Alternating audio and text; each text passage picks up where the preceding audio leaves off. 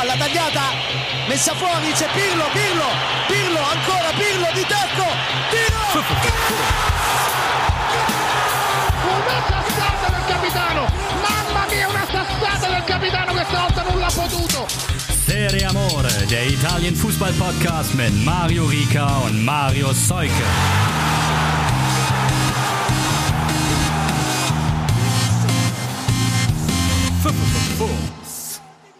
Hallo zur letzten Folge Serie Amore vor der Weihnachtspause. Hier ist Mario Rika und Mario Seuke sitzt in Hamburg und das war das Rafael Leao Intro. Weil waren das sechs Sekunden, das müssen wir nochmal nachrechnen, glaube ich. Du musst es nachher nachstoppen auf jeden Fall. Es ist äh, eine besondere Folge. Moin Marius, so viel Zeit muss sein. Moin, moin. Ähm, wir haben mal wieder einen Gast und ähm, der ist es gar nicht mal zwingend unbedingt Serie A-Experte, aber wir hatten einen Fumswichteln und wir haben den Kollegen Thomas Poppe gezogen mit seinem Podcast Mir sein Gude. Ähm, ihr seid eigentlich auch zu zweit richtig und es geht da meist um Frankfurt und die Bayern. Hol da doch mal die HörerInnen ab. Thomas, Grüße erstmal. Hallo. Ja, genau. Erstmal ein Hallo in die Runde. Ich freue mich sehr dabei sein zu dürfen. Ich bin schon auf dem Brenner. Ich habe die äh, WM 1990 Hits nochmal rausgeholt und angehört, extra zur Vorbereitung. Und ähm, bei uns geht's ganz viel um Fußball allgemein, ganz viel Bundesliga und wir sind Die Hard Bayern slash Frankfurt Fans und da ergibt sich natürlich ganz viel aus dieser Ecke, aber wir äh, brechen das dann schon auch auf und reden ganz viel über allgemeine Befindlichkeiten im, im Fußball. Und ja, ich bin der Bayern-Fan, das sei zur Warnung vorausgeschickt. Aber ich glaube, es gibt ja nichts Besseres als, wir haben es im Vorgespräch auch mal so kurz ähm, angerissen, um vielleicht mal so unseren äh, Die Hard Italien Fußballfans einen Einblick davon zu geben, was denn so außerhalb dieser ja Calcio Bubble aus Italien rüberschwappt und ähm, die Bayern haben ja auch äh, mit Lazio einen Serie A Club gezogen in der Champions League. Mhm. Vielleicht können wir uns darüber ja auch noch unterhalten, was du denn da so erwartest. Ja, sehr gerne. Marius, jetzt sag du mal, wir hatten das schnelle Intro schon. Ähm, war das auch für dich das Highlight, das Tor, beziehungsweise wie gut es von Sassuolo verteidigt wurde da, die ersten sechs Sekunden? ich habe mir das zehnmal in Folge angeguckt und ich habe, ich, ich verstehe es nicht, was da passiert ist. Ja, also weiß nicht, wenn du ein Gegentor so schnell kriegst, wenn man sich da so durchkombinieren kann, ist schon scheiße. So, also weiß ich, kann man nicht, kann man nicht viel mehr zu sagen, glaube ich. Äh, klar ist natürlich ein ein oder das große Highlight des Spieltags gewesen. Ich glaube, da hatten echt so einige den Controller noch nicht in der Hand. Also das wirkte wie irgendwie so FIFA Online-Spiel und der eine ist noch nicht noch nicht drin. Also ja, da genau. sind diese zwei Innenverteidiger, ich hab, weiß dann gar nicht mehr genau, wer es war, der dann außen stand. Die haben das irgendwie nicht auf dem Zettel gehabt, dass der Schiri das Spiel angepfiffen hat. Ist auf jeden Fall das schnellste Serie A-Tor der Geschichte. Wenn da jetzt, also zumindest seit da eine offizielle Datenerfassung stattfindet. Genau, bisheriger Rekordhalter für die Vervollständigung äh, Paolo Poggi 2001 für Piacenza.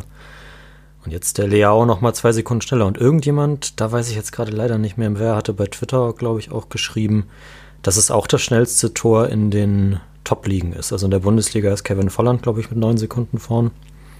Und äh, ich glaube auch La Liga, Premier League, League 1, da war niemand schneller als Leao jetzt. Ah, klar, Volland. Ich hatte tatsächlich im ersten Moment irgendwas mit Kirsten oder Elber. Die hatten aber, das waren noch die Ranissimo-Zeiten, glaube ich. Tatsächlich, wenn ich da reingrätschen darf, war Elber lange Rekordhalter. Ich war nämlich damals beim Tor gegen den HSV im Stadion, als es geschossen wurde, und habe meinen Popo genau eine Sekunde auf dem Sitz gehabt und ihn dann wieder hochgehoben zum Jubeln. Äh, das war tatsächlich lange schon mal eine Elber in der Bundesliga. Und das wurde dann aber, glaube ich, von Bellarabi und dann nochmal von Volland egalisiert. Aber das war ja völliger Wahnsinn gestern. Also ähm, das hatte sowas von so einem 90er Sportfilm, so Mighty Ducks mäßig, wo irgendwie sich der Trainer so eine ganz verrückte Taktik ausdenkt und die geht auf. Die haben einfach gar nicht damit gerechnet, dass man nach vorne spielen darf beim Anstoß, so kam mir das vor. Also, hä, was macht ihr da? Das ist, kann doch nicht erlaubt sein. Stimmt, weil das, das macht, macht ja eigentlich auch kein Team mehr. Ne? Das meiste ist so, wie dass kein normaler Abstoß mehr nach vorne gekloppt wird, ähm, werden eigentlich alle Anstöße, seit man es darf, nach hinten gespielt.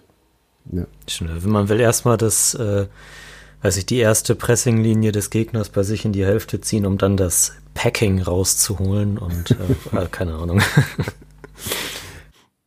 Ja, ansonsten in der Partie noch äh, Salamakers getroffen, Berardi ganz später Treffer für Sassuolo, das hat dann aber auch irgendwie nichts mehr ausgemacht und Milan neun Siege, vier Unentschieden, nach wie vor Tabellenführer. Ähm, selbst jetzt vermeintliche Teams auf, äh, aus dem oberen Tabellendrittel werden abgefrühstückt und immer noch ohne äh, Ibra. Dafür Genua nicht in der, unter der Woche. Das muss man, das muss man dann auch äh, natürlich dazu sagen, aber. Ah, ja, okay, ja, richtig. Ja, machen so weiter. Verlieren einfach nicht, ne? Der hat Sassuolo wiederum jetzt nur ein, also nur das Spiel gegen Benevento gewonnen aus den letzten fünf oder sechs.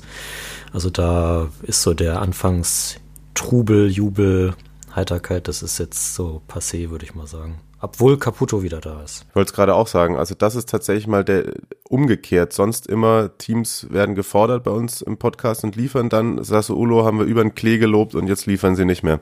Vielleicht müssen wir da irgendwie uns mal auch hinterfragen. Inter bleibt dran, ein Zähler dahinter gewinnt ja so arbeitssiegmäßig gegen Spezia, Hakimi und Lukaku treffen für die Mailänder Piccoli in der Nachspielzeit mit einem Ehrentreffer für den Aufsteiger. Äh, gestern gab es krasse Spiele tatsächlich und ich habe lange Zeit gedacht, dass die Roma äh, ja in Bergamo bei Atalanta gewinnt und dann haben die nochmal richtig aufgezockt, ey. Atalanta 4-1, Führung Ceco aus der dritten und dann 59. Zapata, Gosens 70. Muriel 72. Und Marius hat so schön vorhin per WhatsApp geschrieben, Ilicic Love, schönes Solo, 85. zum Endstand. Bei dem flutscht's wieder.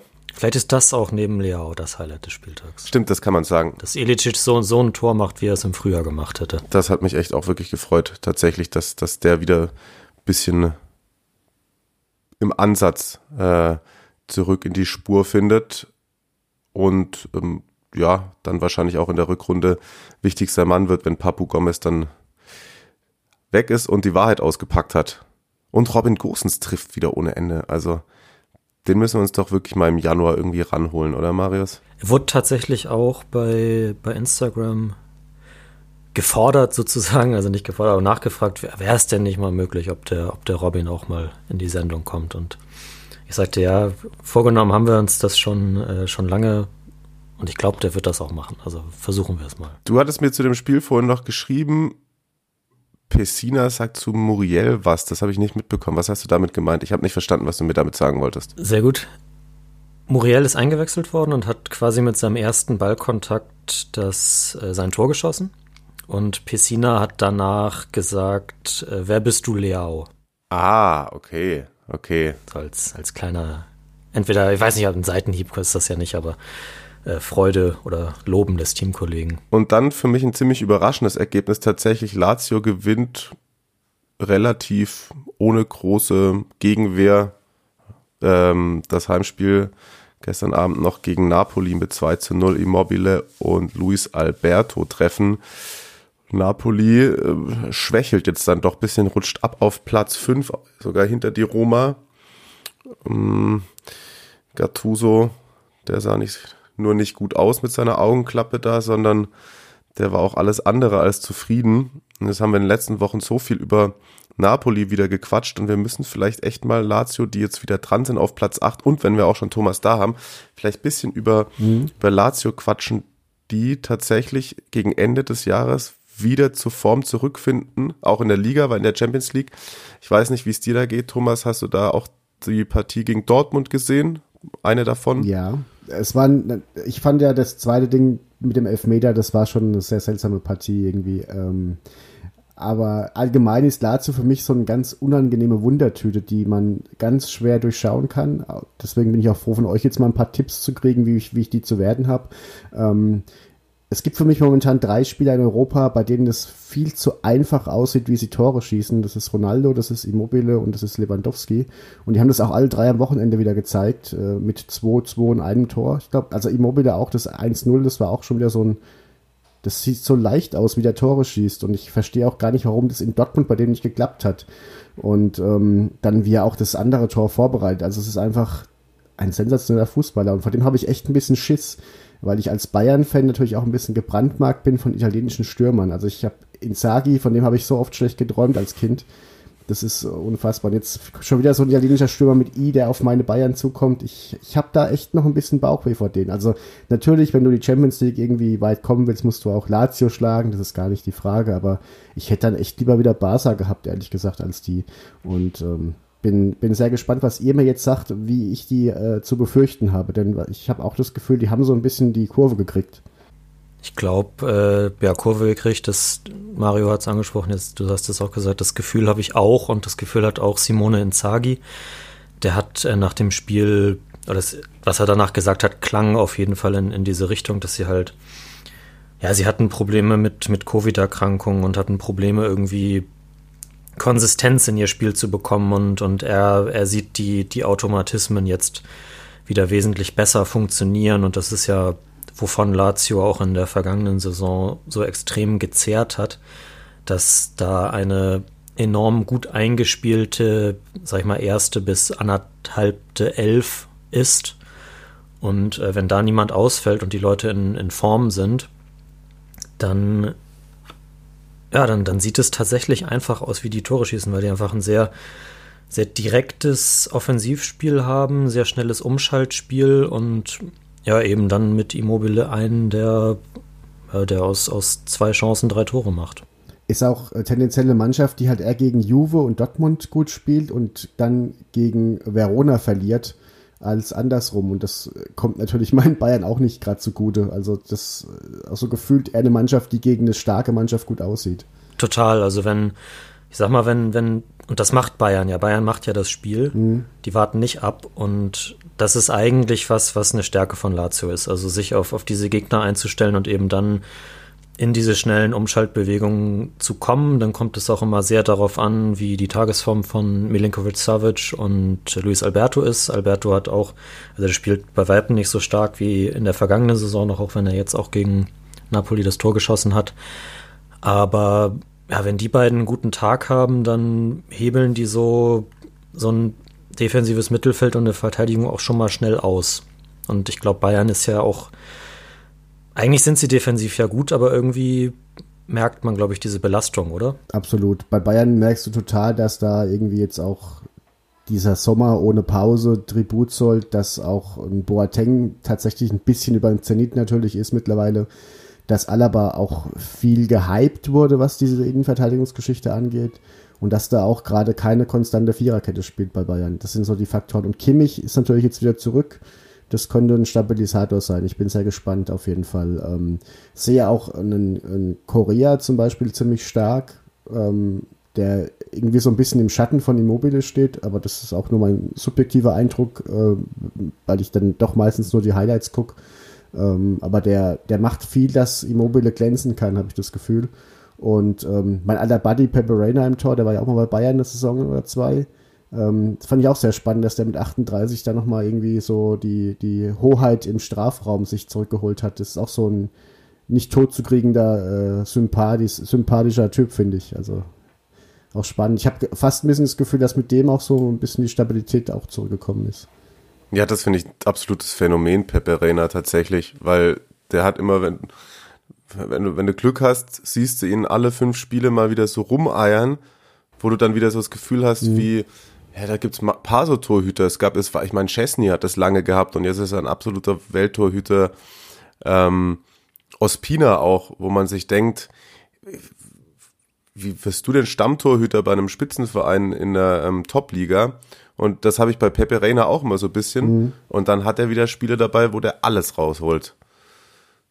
Und tatsächlich, äh, abgesehen von seinem einen komischen Ausflug da, äh, wo er sich mal politisch geäußert hat, was ihn dann tatsächlich in meiner Sympathie hat bisschen sinken lassen, hat er schon tatsächlich ein, finde ich, optimistisch sympathisches äh, Erscheinungsbild. Und spielt er, weil Strakoscha verletzt ist, oder spielt er, weil er der Beste von den fünf im Kader ist, die sie haben? Strakoscha war ja einer von, von denen, die auch, als, als es diese, diesen Eklat um die äh, Corona-Tests bei Lazio gab, einer von er und Immobile, die da vor dem Champions League-Spiel positiv getestet wurden und mhm. dann von, von deren Liga-Labor nicht. Und also irgendwie, ich weiß nicht, Inzaghi hat gesagt auch, dass, dass Alberto auch von, von seiner Erkrankung irgendwie noch ein bisschen was mitgenommen hat, also das auch nicht so gut überstanden hat. Vielleicht ist das bei ihm auch der Fall. Mhm Das, das kann ich nicht so genau sagen, weil Strakoscha eigentlich in den vergangenen Jahren auch immer ja, auf einer der Top 3 bis Top 5 Torhüter der Serie A gewesen ist. Mhm. Deswegen überrascht mich das auch, dass, dass Rainer da sich jetzt so, so klar reingespielt hat. Und, aber gut, er gibt Inzaghi im Moment natürlich auch keinen Grund, ihn rauszunehmen. Das stimmt, ja. Ja, und vielleicht ist auch wirklich den, der Eindruck, den du gerade äh, hattest, ähm, ist vielleicht in so einer Phase, wo es auch mal nicht so gut lief, mit seiner Routine vielleicht einem, ja, auch charakterlich wichtiger Spieler für die Mannschaft auf dem Feld. Du hast gerade vorhin ganz kurz gesagt, was ich denn von Lazio zu befürchten habe, dann hast du es relativiert, indem du gesagt hast, klar musst du die natürlich raushauen.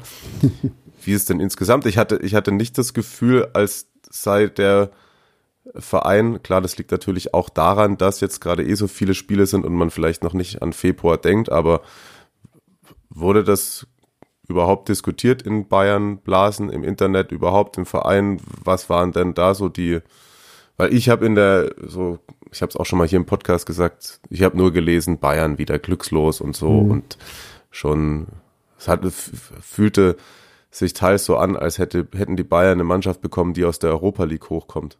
Das sehe ich halt überhaupt nicht so. Dafür waren die auch gegen Dortmund zu unberechenbar und zu stark. Und ich, wie gesagt, von der ganzen Spielanlage sehe ich die halt einfach als gefährlichen Gegner an. Das ist auch ähm, so, so, so ungern, wie ich gegen Atletico Madrid einfach immer gespielt habe, obwohl du weißt, du hast eigentlich, wenn du Mann gegen Mann stellst, hast du die bessere Mannschaft, aber wenn du die ganze Mannschaft dann auf dem Spielfeld hast, dann kannst du am schlechten Tag einfach da im Hinspiel 1-0 verlieren und dann hast du es halt ganz schwierig. In München muss beim Tor schon 3-1 gewinnen und ich, also für mich ist das alles aber kein Freilos, aber es wurde tatsächlich in der ganzen deutschen Fußballbubble, vor allem auch außerhalb der Bayern-Bubble, ähm, als Freilos gehandelt. Aber da ist man natürlich auch schneller bei den Bayern irgendwie wieder irgendeinen Dusel unterzujubeln ähm, ist langweilt eigentlich auch schon fast ein bisschen. Und es wird auch dem Gegner dann nicht gerecht, finde ich. Und ähm, mhm. ja, ich, ich bin gespannt, aber tatsächlich war jetzt auch die ganze Bundesliga noch zu spannend, tatsächlich mal noch bis zur Winterpause jetzt, als das Lazio schon ein Thema wäre. Ich äh, äh, bin auch ganz froh, dass jetzt mal irgendwie ein bisschen ruhiger geht und dass auch der Europapokal mal ein bisschen bis Februar ruht, dass das mal wieder so ein bisschen was Besonderes ist. Ist es ja dann eh durch die K.O.-Spiele, aber es war jetzt schon auch so, so krass Schlag auf Schlag, dass man gar nicht durchatmen konnte. Ja, voll. Also ich habe tatsächlich, ah, wieder Champions League. Ah, mhm. diese Woche schon wieder. Ah, ja, jetzt ist ja jede Woche. und dann noch donnerstags und dann ist schon freitags wieder Bundesliga und zack, zack, zack. Aber ja, ich finde es spannend, dass du es gesagt hast, auch mit dem Überspieltsein. Ich bin sehr gespannt darauf, wie das dann im Februar so für ein Fitnesslevel da gerade euer Defensiv rein ist, weil man hat es gegen Leverkusen auch ein, zweimal gesehen, dass wenn die Bayern extrem hoch stehen, klar bei diesem knappen Abseitstor von Schick, mhm. das sind genauso Situationen, wo du halt, wenn du das gegen Lazio machst und die mit zwei, drei Kontakten Immobile ins Spiel bringen, dann weiß ich nicht, ob Boateng da nochmal hinterherkommt. Das sind auch die Situationen, wo früher schon ein äh, Pepe Inzaghi gegen äh, Sammy Kufur halt einfach geglänzt hat, gegen Lucio geglänzt hat. Also das ist einfach, das ist einfach 20 Jahre später dasselbe Spiel und äh, du, du träumst doch immer noch von dem. Ich, also, ich habe immer noch, es war immer so schrecklich, weil Bayern einfach kämpferisch so stark war und immer so gut gespielt hat und dann haben immer die italienischen Teams gewonnen. Das war ja auch damals noch eine ganz andere Grundvoraussetzung, dass, dass die, dass AC Mailand und Juve und Co. einfach die Favoriten waren. Jetzt ist es andersrum. Aber die Ängste sind immer noch da. Deshalb bin ich ein sehr gebranntes Kind, was das angeht, ja. Wenn wir gerade eh bei der Historie sind, dann lass uns doch da kurz diesen hm? kleinen Schlenker machen zum, zur Außenwahrnehmung. Wenn du sagst, wenn du, das war zwischendurch ganz anders. Ich meine, das, da hört man ja auch schon, wie, wie lange du schon ähm, für den Fußball brennst. Jetzt hm? 90er, klar, italienische Hochphase. Hm? Dann war es ja mal wirklich komplett kaputt. Oder gab es so Jahre, wo du dich gar nicht mehr für italienischen Fußball interessiert hast, weil die alle so schwach waren? Nee, der italienische Fußball hat schon immer so was Besonderes gehabt. Zum einen war es die Spielweise, zum anderen waren es auch immer irgendwelche besonderen Stars, die dort gespielt haben. Und ähm, ich habe den italienischen Fußball auch zum Beispiel zu dieser Ronaldo-Zeit, also der andere Ronaldo, R9 Ronaldo, sehr bewundert, als es dann auch diese Duelle mit Schalke gab, als Juve öfter mal gegen Dortmund gespielt hat.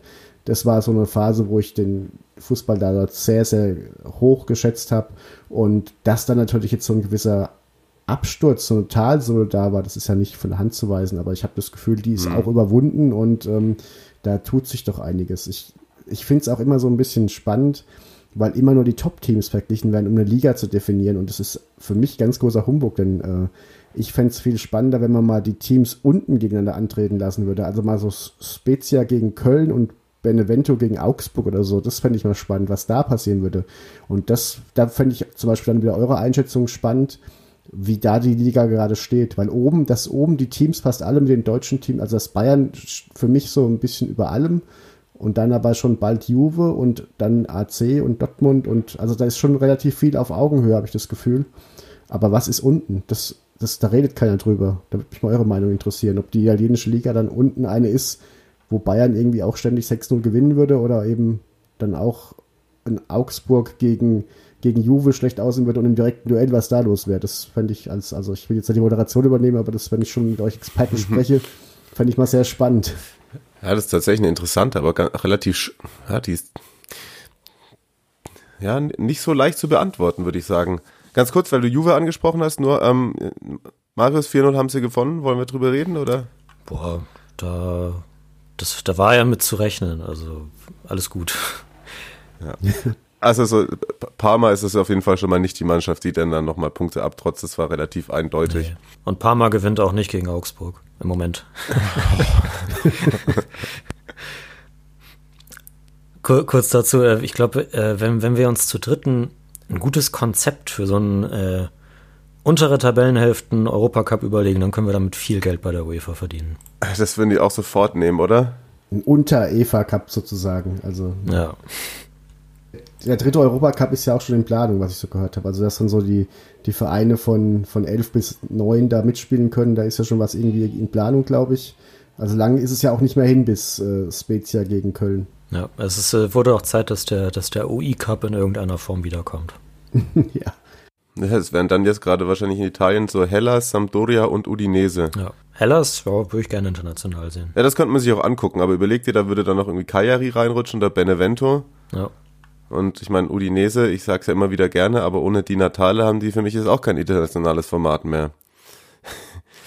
ähm, ja, die unteren, also tatsächlich dieses Jahr ist es lustigerweise so, dass schon Italien auch diese traditionsreichen Vereine hat, die da mit jahrelanger Misswirtschaft sich unten da festgesetzt haben, gerade ähm, der CFC Genua, hm, jetzt in diesem Jahr auch noch ähm, die Fiorentina, Torino, aber wenn du jetzt mal, also wenn du jetzt mal den sozusagen Relegationsplatz vergleichst, also wenn du jetzt Torino gegen, gegen Bielefeld oder wer ist da gerade, Bielefeld, Köln oder so dagegen stellst, dann hat halt Torino einen Belotti und Bielefeld einen Fabian. Klos. Ja, das ist immer Bielefeld natürlich, dann ist Bielefeld ja vorne, müssen wir, müssen wir nicht reden, oder? genau. ähm, aber es hat natürlich auch schon immer so, ich meine, Crotone könnte jetzt dieses Jahr so dieses Paderborn sein, kommt mal wieder, und da hatten sie letztes Jahr auch mit, mit, ähm, hier, wer was? Lecce, die dann versucht haben, genau. unter Fußball zu spielen wie Baumgart und dann halt trotzdem auch mit äh, wehenden Fahnen untergegangen sind.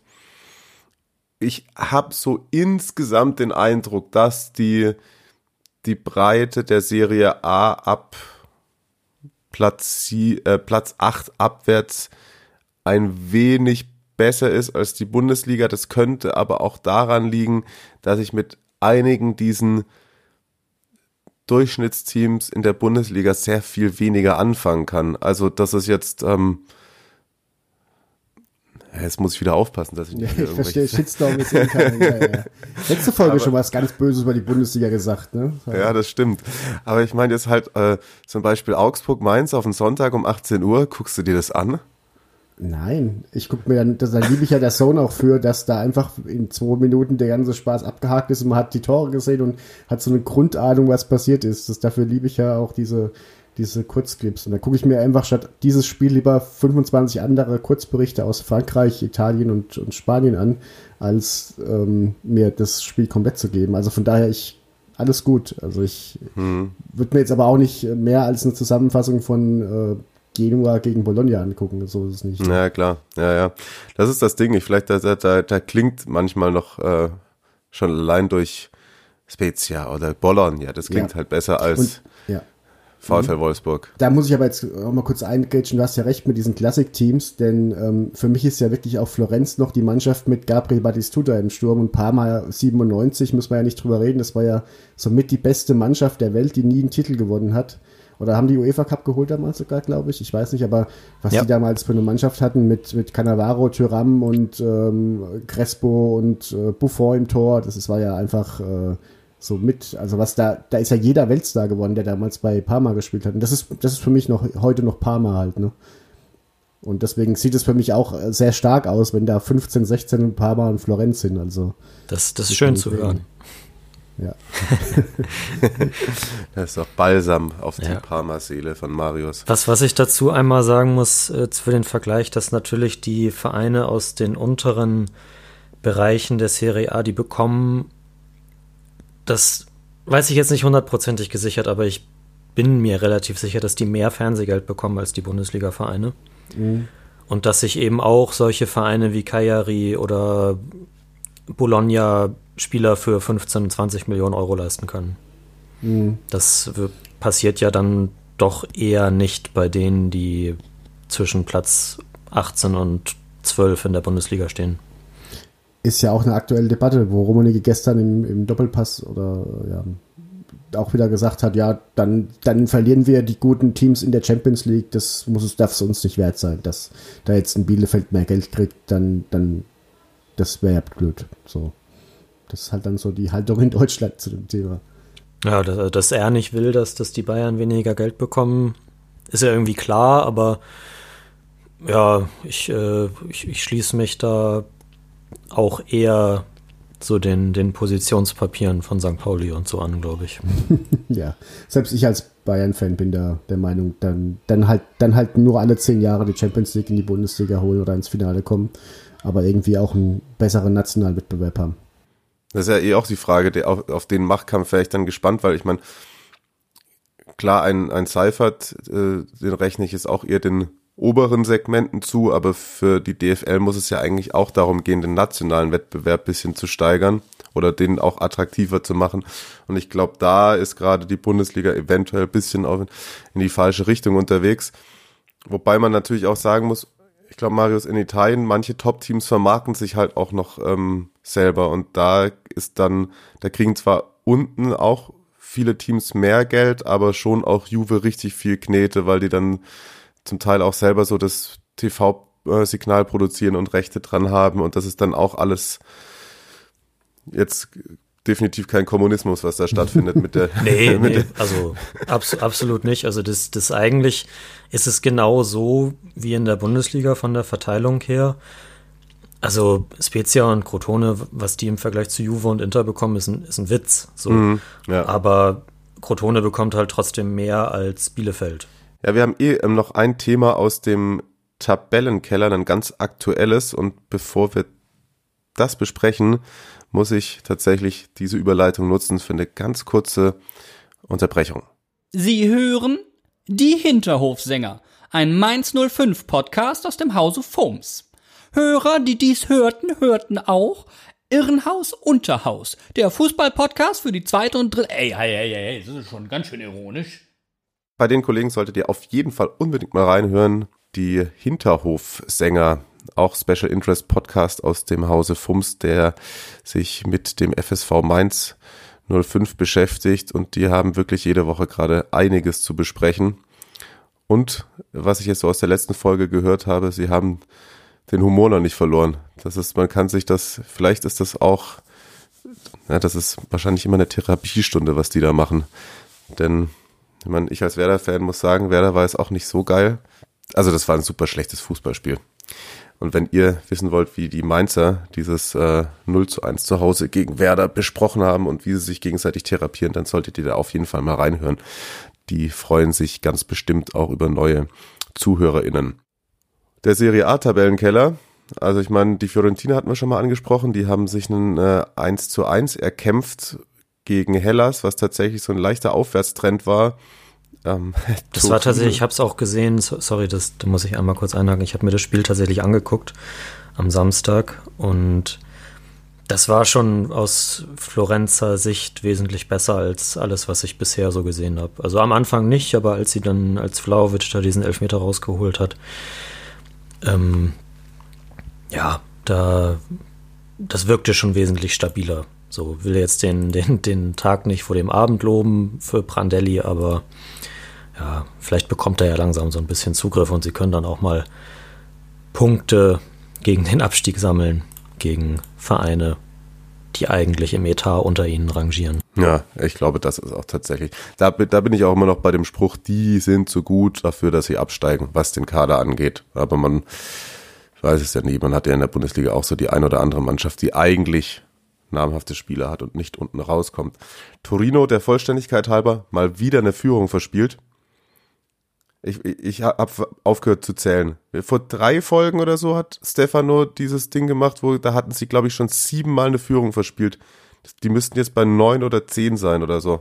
Wahnsinn. Also es ist unfassbar. Ich glaube, die würden, die würden, ich habe wieder Statistik gesehen, wenn nach der ersten Halbzeit, in dem Fall war es jetzt ähm, ein 1 in der 69. Was sie dann irgendwie bis zur 68. halten und dann Roberto Soriano, oh, der hat auch äh, eine Bayern-Vergangenheit, glaube ich zumindest Bayern-Jugend, noch mit dem Ausgleich. Und ähm, ich habe eine Statistik gelesen, wenn die nur die äh, ersten 45 Minuten von Torino spielen werten würden, dann wären die, glaube ich, unter den ersten fünf. Das ist unfassbar. Aber so haben sie halt sieben Punkte und sind punktgleich mit dem Tabellenvorletzten, dem CFC Genua, der ja tatsächlich so von der Tradition her vielleicht mit dem HSV aus Deutschland zu vergleichen ist für dich, Thomas, und so von dem Chaos her Schalke nur noch mal ein bisschen mehr und ähm, einen irrsinnigen Präsidenten haben die, äh, der Kollege Preziosi, dem gehört eine Spielwarenfirma, also sowas wie italienisches Playmobil, würde ich sagen, oder? Ciocchi Preziosi und die haben jetzt wieder den Trainer rausgehauen, Marius. Genau, Rolando Maran ist nach dem, boah, falscher Fuß. 13. Nee, ja, nee, äh, gegen, wie haben sie gespielt? Hast du das gerade gesagt? Ach so, ähm, sie haben 2-0 gegen Benevento, Ah, ja. gegen den Aufsteiger Mhm. Benevento verloren. Gegen, gegen äh, Thomas Trauma, gegen Pippo Inzaghi.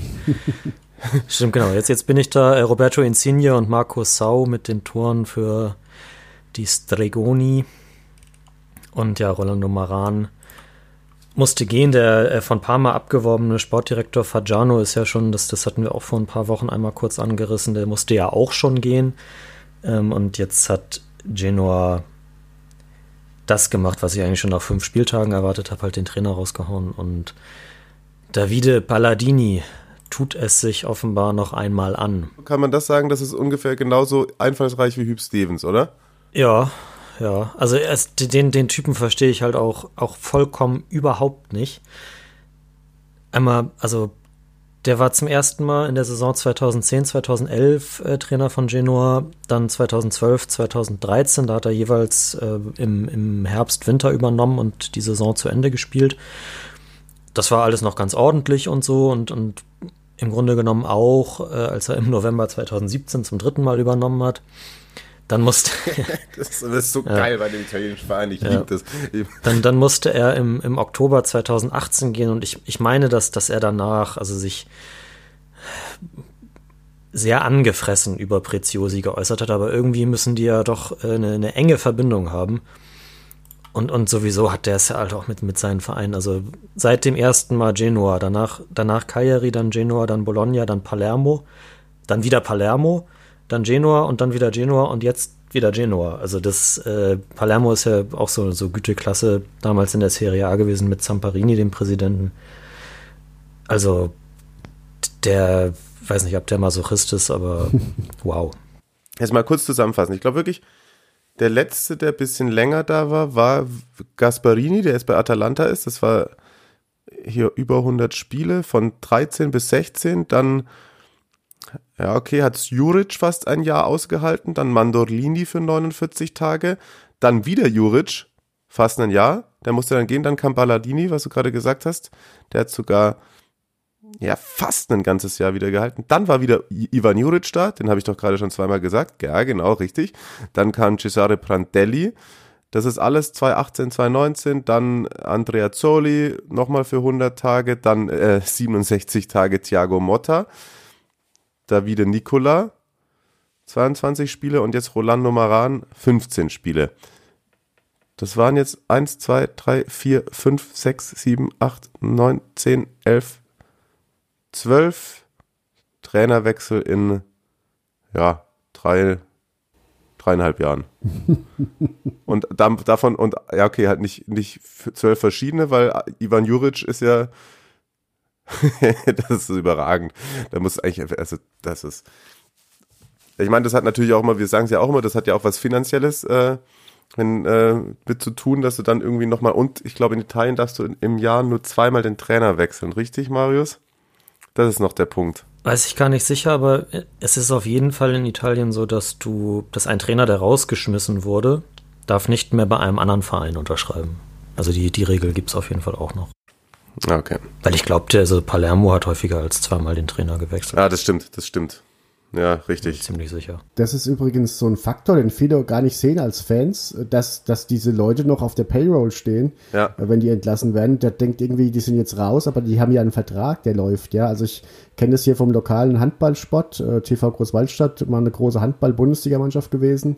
Die, die kenne ich noch zu Bundesliga-Zeiten. Da ist hier der Trainer, der eh rausgeschmissene, zwei Jahre lang mit dem dicken Benz durch Großwaldstadt gefahren. Also ähm, da hat man das dann mal wirklich live gesehen, hat da gelebt auf Kosten des Vereins, hat ein äh, Vereinsauto gehabt, hat sein Gehalt gekriegt und der Verein ist in die Insolvenz gegangen. Also das war sportlich, das mal zu sehen. Und so ist es ja auch, wenn du da, da kannst du ja quasi die komplette Jugendabteilung mit den Leuten bestücken, die du rausgeschmissen hast, theoretisch. Exakt, genau. Bei zwölf Trainern. Das, das ist ja der Grund, warum, warum diese Leute in Italien dann immer wieder die Jobs auch kriegen. Ich weiß noch, als beim, als Markus Gistol den ersten FC Köln übernommen hat, da gab es dann in HSV, äh, in Hamburg, in, in HSV, die in HSV-Medien, die, die großen Starkzahlen zum ersten Mal nur ein einziger Trainer, der bezahlt werden muss, weil, weil Gistol dann eben aus seinem Vertrag Ja. ent, äh, rausgenommen wurde. Und ja, äh, Ivan Juric, der ist ja auch Genoa-Kapitän gewesen und ist ja auch, also man sieht bei Hellas, was das für ein toller Trainer ist. Aber in dem Umfeld kannst du es halt einfach nicht bringen. Und wir haben es auch vor der Saison, glaube ich, gesagt, Rolando Maran ist eigentlich einer, wenn du den holst, dann spielst du gesichertes Mittelfeld in der Serie A. Das ist in den letzten Jahren bei, bei Chievo und Cagliari und hast du nicht gehört, ist das immer so gewesen. Catania war, glaube ich, auch mal. Aber ne, mit, mit Genoa geht das nicht. Und der, der Verein, der Verein muss absteigen. Ich, ich frage mich ja, warum bei sowas nicht mal eine, irgendwie eine andere Lösung gesucht wird und ähm, ein Goran Pandev ist 37, warum nicht mal ein Spielertrainer wie in der Kreisliga? Also da könntest du doch ein bisschen was sparen. Und ähm, auch allgemein hast du ja echt so Leute wie, also ich glaube, dass ein Lothar Matthäus sich sowas auch mal antun würde. Der, der ist Italien-Legionär, der kennt das Land, der kennt die Sprache. Warum nicht mal einen Lothar Matthäus anfragen? Also ich, mir fehlt da auch ein bisschen die Kreativität so. Aber der auch sagt, ja, über derselben Name wird dann wieder gespielt. Da, da fehlt es mir ein bisschen. Ja, mit Thiago Motta haben sie es ja tatsächlich versucht. Der war vorher nur Jugendtrainer bei PSG, glaube ich, und hat dann eben diesen, diese Chance bekommen, aber eben auch nur zwei Monate. Also ja, der, der Präsident Preziosi ist unberechenbar und also die Alternative zum Absteigen ist, dass, dass der halt irgendwann mal den Verein verkauft. Und das ist den eigentlich, weil eigentlich möchte man Genoa in der Serie A haben. Das ist, ist halt echt ein, ein riesen Traditionsverein, die, glaube ich, sechsmal Meister geworden sind äh, zu Anfangszeiten der Liga. Und ist, also es ist schade, was damit passiert. Ja, das haben wir auch bei Twitter geschrieben. Entschuldigung. Äh, wenn was geht, dann, wenn der endlich mal ja, sich zurückzieht. Aber das kennt man ja von vielen Traditionsvereinen, dass da das, ja, der Fisch stinkt nun mal eben vom Kopf. Und jetzt war aber schon so viel bei Historie. Und wir haben uns jetzt auch schon wieder ganz schön verquatscht, aber ich freue mich, ähm, ich freue mich schon die ganze Zeit während der Folge auf ähm, ja, unsere Top 11. Denn wenn ein Gast da ist, dann muss er liefern.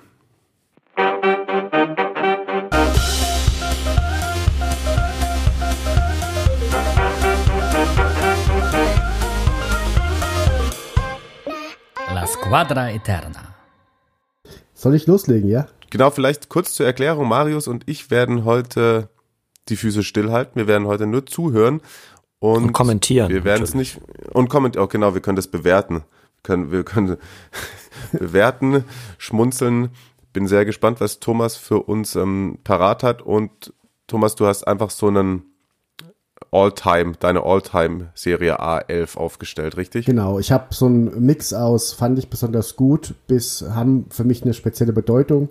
Ähm, und ja, ich bin sehr gespannt, was ihr dazu sagt. Ich lege jetzt einfach mal los, werde auch gar nicht ewig kommentieren, aber ähm, zwei, drei Sätze zu jedem dann schnell fallen lassen. Ich fange an mit ähm, im Tor, habe ich lange überlegt. Äh, als Kind war ich immer sehr begeistert von Walter Zenger. Ich weiß nicht warum, der hat einfach so eine krasse Ausstrahlung gehabt. Und natürlich ist Buffon über allem, aber das war mir zu langweilig und ich habe deswegen ähm, Gianluca Pagliuca ins Tor gestellt, der für mich so irgendwie äh, zu seiner Hochzeit irgendwie auch eine ganz dicke Nummer war und auch in Italien für mich so ein bisschen unter dem, historisch gesehen, unter dem, ähm, ja, dem Riesen Buffon so ein bisschen äh, versteckt äh, ist und für mich doch größer war, als er in Deutschland zumindest gehandelt wird. Ähm, Linksverteidiger ist bei mir Maldini, da muss ich nicht viel zu sagen.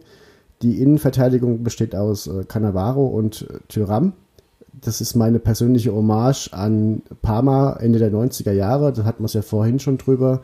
Für mich eine unfassbare Mannschaft, was aus denen geworden ist. Da ist irgendwie je, also da, man muss sich mal dieses Mannschaftsfoto von damals angucken, so 97, 98. Das ist einfach so eine geile Truppe. Und ich, äh, bis heute für mich eins der geilsten Teams überhaupt, die es je in Europa gab, so rückblickend. Ähm, und deswegen Cannavaro, der ja auch dann äh, nicht wenig erreicht hat und Tyram ja sowieso. Ähm, beide ja auch Weltmeister geworden mit ihren Ländern dann. Und ähm, auch bei der WM eine tragende Rolle gespielt. Ähm, und als Rechtsverteidiger, der eigentlich auch Linksverteidiger ist, habe ich José Hollebas. Das ist ein Aschaffenburger Junge. Und zwar. Und zwar ähm, ganz besondere Geschichte. Ich weiß nicht, ob die überhaupt bekannt ist, so breit getragen. Ähm, der hat angefangen mit Fußball, war relativ gut, hat auch bei 1860 gespielt und hat dann aber ist dann relativ jung Papa geworden und hat gemerkt, der Fußball reicht nicht. Also hat noch kein richtiges Geld damit verdient, ist dann in die Fabrik gegangen, hat äh, Aushilfsjobs angenommen, hat aufgehört mit Fußball mit Anfang 20 und hat dann aber dann doch wieder angefangen zu kicken und ist dann über diesen krassen Umweg, äh, ich höre auf mit, mit Anfang 20, nochmal einfach ein richtiger Weltstar, kann man sagen, geworden. Nationalspieler WM gespielt, EM gespielt, Champions League gespielt, in den in drei großen Ligen gespielt. Spannenderweise nie Bundesliga, aber eben doch überall gewesen, auch in Italien und auch da nicht sehr lange, aber doch besonders gut irgendwie gewesen, auch für seine Verhältnisse da gut geliefert und deswegen ist José Hollebas der ja etwas seltsame Mensch in meiner Top 11 äh, weil die Geschichte mir so gut gefällt und ähm, auch ein bisschen, inspiri ein bisschen inspirierend auch ist, doch irgendwie dran zu glauben. Ja, Ja, voll. Finde ich super. Also genau solche Leute machen natürlich diese Squadra Eterna aus. So. ja. Ja, und äh, tatsächlich Pajuka ist, finde ich, auch eine gute Wahl. Der ist bei uns in den letzten drei Folgen auch schon häufiger genannt worden. Der ist bei uns auch in zwei Top 11 drin. Bei mir hat er es geschafft in, Sampdoria, ne? genau, bei Sampdoria, weil ich den tatsächlich auch ähm, als kleinen Jungen so cool fand und den an mich halt an ihn noch bei der WM 94 Mhm. erinnern konnte und so. Ja, das sind auch so die Zeiten, die mich so ein bisschen geprägt haben. Ähm, und deswegen spielt es auch ein bisschen subjektiv mit rein. Ich habe auch in den äh, mittleren 90ern so angefangen, Autogramme zu sammeln und dann fand ich natürlich auch die besonders cool, die mir aus Italien da zurückgeschrieben haben. Da liegt hier noch auch eine unterschriebene Karte von Pajuka rum, die ich natürlich auch in Ehren halte. Und ähm, ja, Inter, Inter in dieser Zeit war natürlich auch einfach eine geile Truppe. So diese Mitte bis Ende 90er Inter, wo es dann auch Duelle gegen Schalke gab. Das war einfach eine, eine, eine sehr geile Mannschaft. Und da war er ja auch eine tragende Figur. Ich komme mal zum Mittelfeld. Da ist ähm, Alessandro Del Piero mit drin. Ein bisschen langweilig vielleicht, aber doch irgendwie, ja, schon ein sehr besonderer Fußballer. War für mich dann damals auch so einer der, der großen Techniker, Freistöße, Vorlagen und so weiter. Hat mich auch viele Nerven gekostet. Ich war auch mal in, in München im Stadion gegen Juve, wo Bayern wirklich gedrückt hat, das ganze Spiel und in der 90. macht Del Piero das 1-0.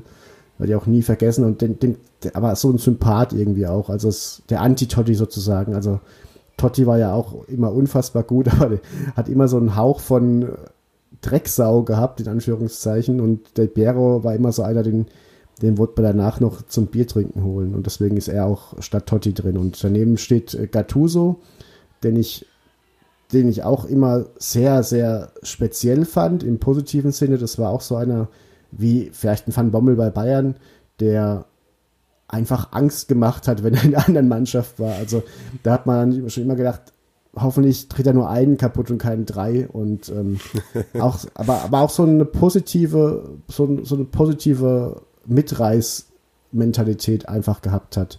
Ähm, hinter den Spitzen habe ich Goran Pandev, weil das für mich einfach eine Legende ist. Uh, ja, der jetzt gut. auch mit Nordmazedonien tatsächlich ja auch Historisches wieder erreicht hat in, in seinem Alter. Ich glaube auch eine Menge Tore in der Quali geschossen hat jetzt nochmal. Ähm, ja, ist einfach, also ich bin halt auch jemand, der, äh, der Spieler gut findet, die noch in meinem Alter Profisport betreiben, weil es mir immer noch so, so eine Resthoffnung, jetzt wo Pizarro aufgehört hat, so eine Resthoffnung gibt, dass es doch theoretisch möglich wäre, da auch mitzukicken.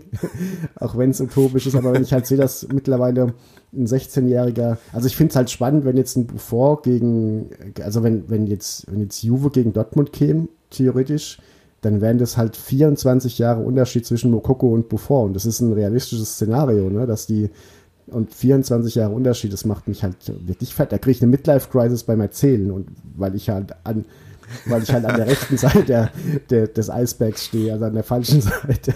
Aber gut, ich mache mal weiter. Äh, Im Sturm Batistuta, ich habe vorhin ja schon Florenz erzählt und den fand ich immer richtig spannend, so mit den langen Haaren der Argentinier und äh, auch immer irgendwie Batti Goal, immer irgendwie Tore gemacht, hatte auch so ein, so ein Tschechenmarkt Argentinien-Trikot mit seinem Namen drauf und äh, hatte, glaube ich, auf dem Bolzplatz echt wenig häufiger an als das Argentinien-Batistuta-Trikot. Äh, fand ich immer ganz bemerkenswert gut. Und ähm, daneben habe ich Gunnar Norddahl, weil das für mich auch so, Hui. also um mal ein bisschen historisch zu werden, auch so einer ist, den irgendwie in Deutschland keine Sau kennt.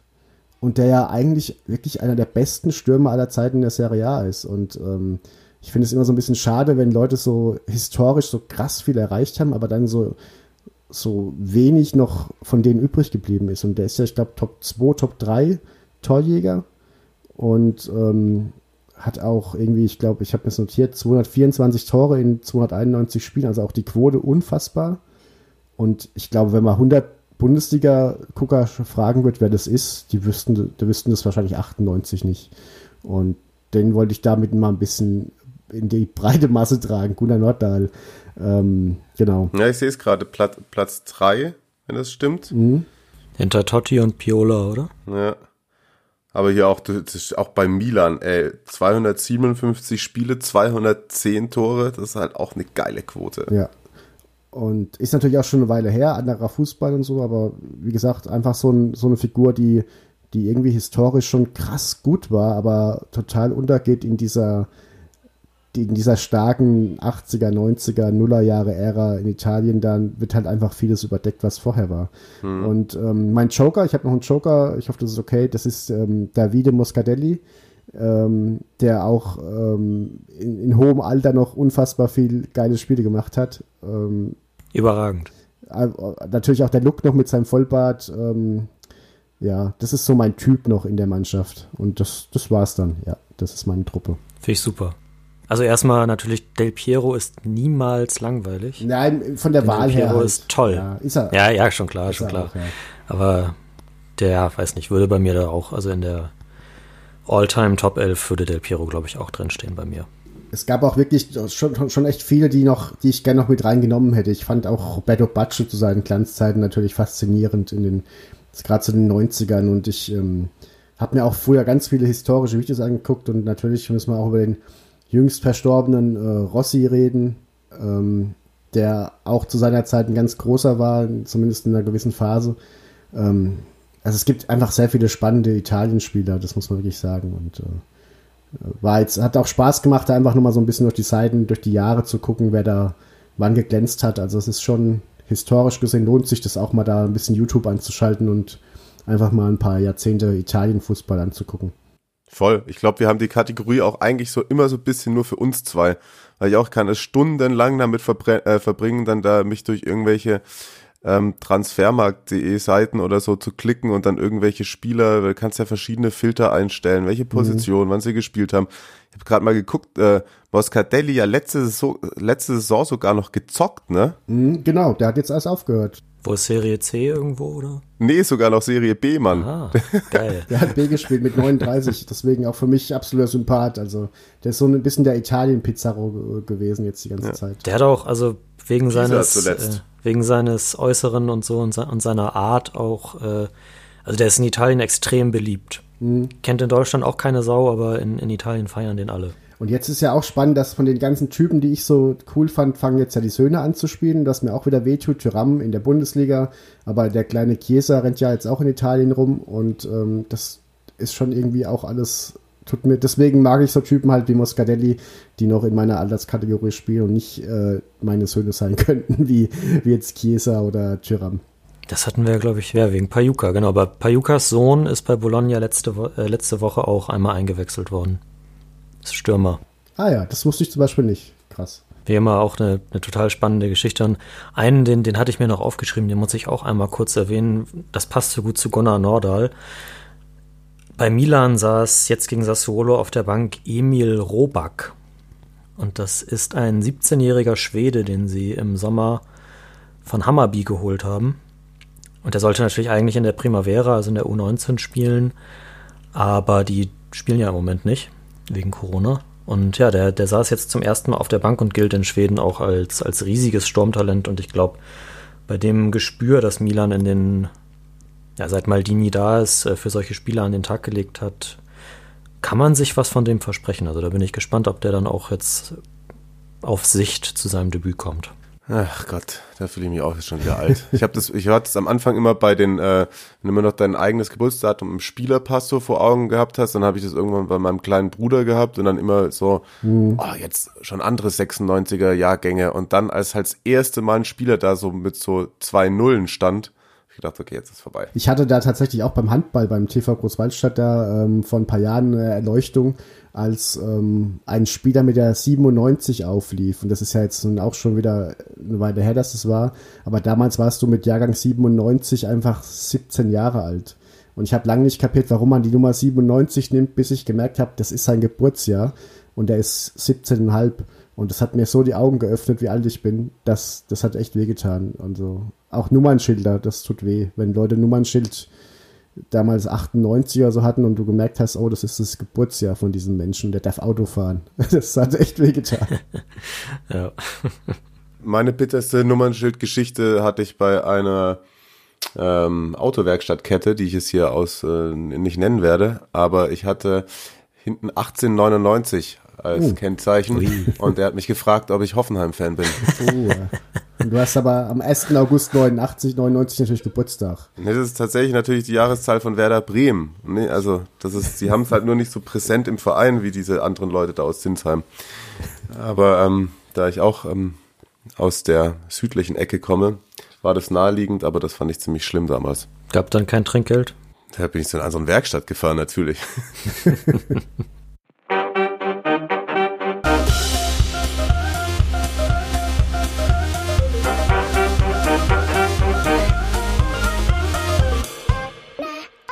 La Squadra Eterna. Vielen Dank auf jeden Fall für diese schöne Serie A 11, Thomas.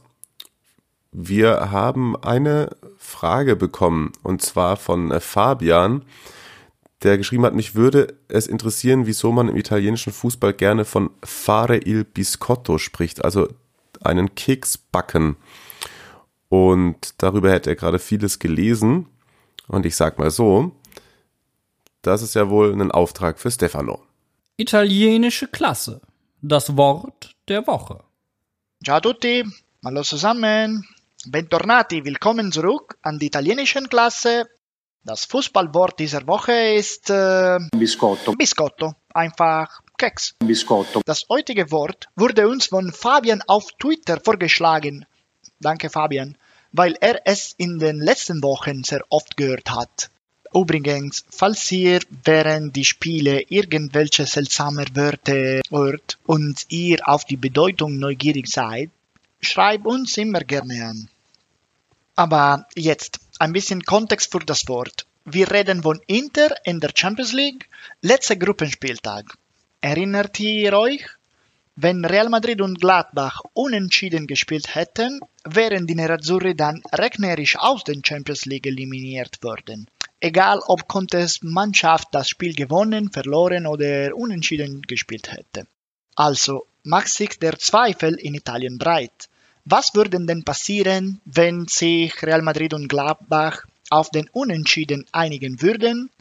Beide würden sich qualifizieren und Inter wäre aus der Champions League raus. Biscotto. Genau das wird im italienischen Fußball der Biscotto genannt. Wenn in einem Spiel ein Ergebnis zustande kommt, das beide Mannschaften auf dem Feld begünstigt zum Nachteil einer Dritte. Der berühmteste Biscotto in Italien ist der, der sich bei der Europameisterschaft 2004 ergab als äh, Schweden und Dänemark 2 zu 2 unentschieden spielten, mit letztem Tor in der 89. Minute und sich somit beide aufgrund der Tordifferenz für das Viertelfinale qualifizierten. Dadurch wurde es für Italien unnötig, gegen Bulgarien zu gewinnen. Biscotto. Doch, woher kommt eigentlich das Wort Biscotto? Es kommt vom Pferderennen, von der Technik, mit dem das Rennen manipuliert würde. Das Pferd würde mit einem Keks gefüttert, in dem verbotene Substanzen, also Dopingsubstanzen, enthalten waren, damit es das Rennen gewinnen könnte. Biscotto. Ein Ausdruck, der in die allgemeine Umgangssprache des Fußball eingegangen ist. Eine der vielen Metaphern des italienischen Sportjournalismus, von denen wir euch hier jede Woche berichten. Ach so, im Übrigen. Penso che sia deprimente per, uh, per, per noi che facciamo questo lavoro sentire, sentire dire queste cose o queste illazioni di, di, di biscotti e, Ich denke, es ist deprimierend für uns, die wir diesen Job machen, über Kekse, Biscotti zu reden. Conte hat so geantwortet auf diejenigen, die ihm auf das Wort Biscotti angesprochen hatten. Der Rest ist Geschichte. Real Madrid hat gewonnen, aber vor allem Inter konnte kein Tor treffen und so gab es keinen Grund für Kekse. Übrigens, Marius, Mario, es ist doch Weihnachtsplätzchenzeit, oder? Pardon, Weihnachtskekse-Zeit. Haha, witzig. Sorry. Frohe Weihnachten und guten Rutsch. Wir hören uns wieder in 2021. Ciao, ciao. Italienische Klasse. Das Wort der Woche. Ja, vielen Dank an Stefano für diesen schönen Ausflug und ich meine Kekse backen. Das ist doch optimal, dass wir das jetzt in dieser Folge hier drin gehabt haben. Äh, haut euch die Bäuche voll, lasst euch bebacken, bebackt, beschenkt, bleibt gesund äh, und seht es uns nach, wenn Marius und ich euch erst im Januar wieder die nächste Folge liefern, auch wenn jetzt direkt der nächste Spieltag ist und bla bla bla, aber sonst kommen wir alle nicht mehr hinterher und ihr wollt ja, dass wir nächstes Jahr noch aufnehmen können und nicht, dass ähm, die Familien uns die Mikrofone wegnehmen. Und wenn wir jetzt nicht eine kleine Pause machen, dann wird das passieren. Bei mir auf jeden Fall. Ich habe da schon so eine Andeutung bekommen. Klare Sache, genau. Ihr könnt euch ja, also dann sind jetzt so um die zwei Wochen Pause, oder? Kommt das hin? Und ja. Ungefähr, ja. Bis dahin könnt ihr euch ja noch ein paar tolle Fragen überlegen. Wie immer.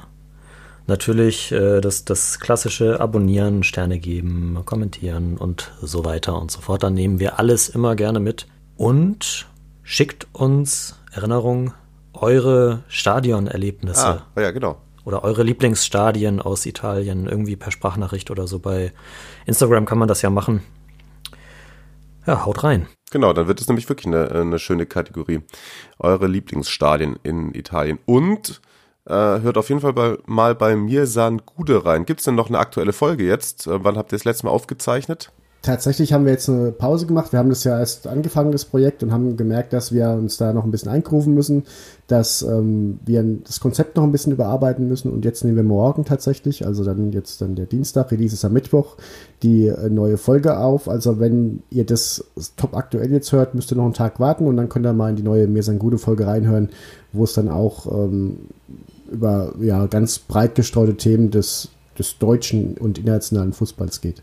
Sehr cool. Genau. Und habt ihr gemerkt, der Thomas ist ein super Typ und die Jula ist auch super, mit der er das zusammen macht. Also Stimmt, genau. schaltet da ein. Schaltet da ein. Und ansonsten, ähm, ich glaube, wenn man der Poppe sucht bei den sozialen Netzwerken, dann findet ihr ihn auch. Da ist immer einiges Unterhaltsames dabei. Und wenn man die Heute-Show, aber die ist gerade auch in der Winterpause, oder? Genau, aber online geht's weiter, da bin ich äh, noch schwer am Mittexten. Also wir Ah, bist bei dem, bei dem Online-Team mit dabei? genau, Ja, cool. die Online-Redaktion macht keine Pause so richtig. Tja, das Leben eines Autors. Ja.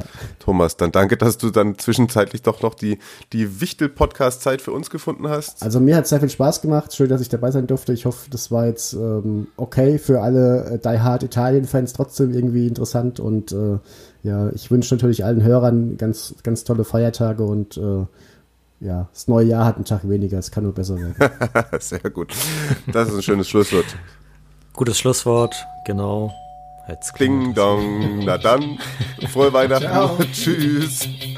Jo, ciao.